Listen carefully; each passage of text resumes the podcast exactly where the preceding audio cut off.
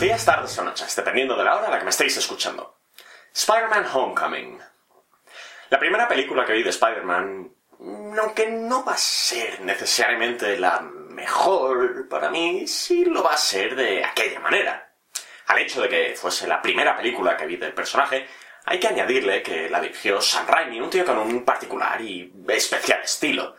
Sin embargo, después de la tercera película, Sony decidió hacer borrón y cuenta nueva, así que, diez años más tarde y sin haber hecho ninguna otra película con el personaje, tenemos Spider-Man Homecoming. La película es un experimento, por así decirlo, entre Disney y Sony.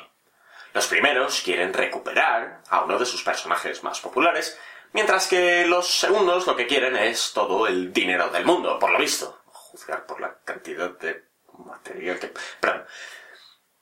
El resultado final es bastante mejor de lo que cabría esperar. No es una película, ni mucho menos, que vaya a cambiar la historia del cine, pero sí es una película que está bien. La trama es la siguiente. Tooms es un dueño de una compañía de construcción que está encargado de limpiar los escombros de Nueva York después de los eventos de los Vengadores. Sin embargo, llega el gobierno y le dice, obviamente, que no puede hacerlo porque está manejando material altamente sensible y peligroso. Así pues, después de una escena en la que se demuestra que Tooms es un personaje con principios, aunque un tanto violento, la compañía de Tooms deja los escombros y se va a casa. En el garaje de Tooms, sin embargo, descubren que todavía tienen material alienígena, material Chitauri. Si pues de la noche a la mañana Tooms pasa de ser un capataz de obra a un traficante de armas. Vale, vale, no, no es tan rápido. Le lleva unos ocho años montar su imperio del crimen, que parece ir bastante bien. ¿Alguno, ¿Alguno de vosotros tiene alguna estadística que indique cuánto aguantan a flote los negocios ilegales? Porque eso sería interesante. Bueno. Por otro lado, tenemos obviamente a Peter Parker, Spider-Man, que después de los eventos de Guerra Civil quiere ser un vengador a toda costa. Y, la verdad, sabiendo que Chicardilla está en el equipo que... Universo equivocado. Pero bueno, Peter no puede ser todavía un vengador. Todavía tiene que entrenar. Pero cuando descubre que Tooms está robando material militar muy peligroso y fabricando armas y vendiéndolas, decide que tiene que hacer algo porque los Vengadores están ocupados con otras cosas. Pero bueno, mientras Peter está siendo un vigilante y cometiendo varios delitos, quebrantando leyes y sobre todo los acuerdos de Sokovia, también el chico tiene que hacer malabares para poder llevar una vida social y estudiantil plena. Véase ligarse a Liz, su compañera de clase. La trama de la película es muy cliché. Pero como yo he dicho alguna que otra vez, esto no es necesariamente algo malo, siempre y cuando la película esté bien llevada.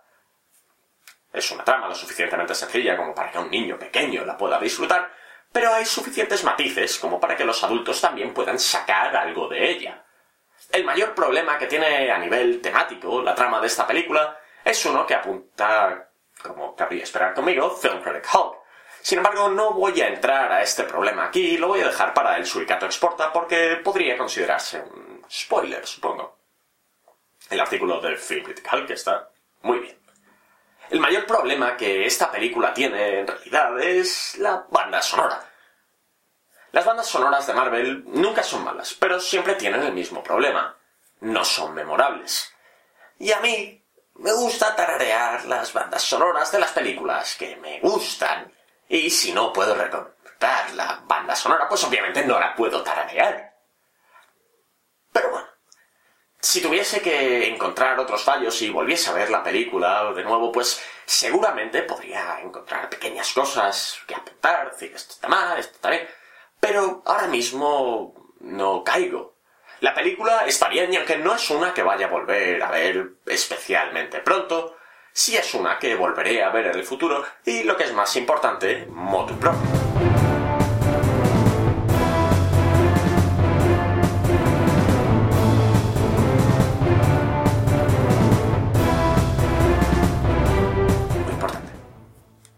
primera película en una franquicia y no nos explican de dónde vienen los poderes ni el origen del trauma de Spider-Man. ¡Maravilloso! Aunque ya nos lo sabemos de memoria, han demostrado que no hace falta hacerlo.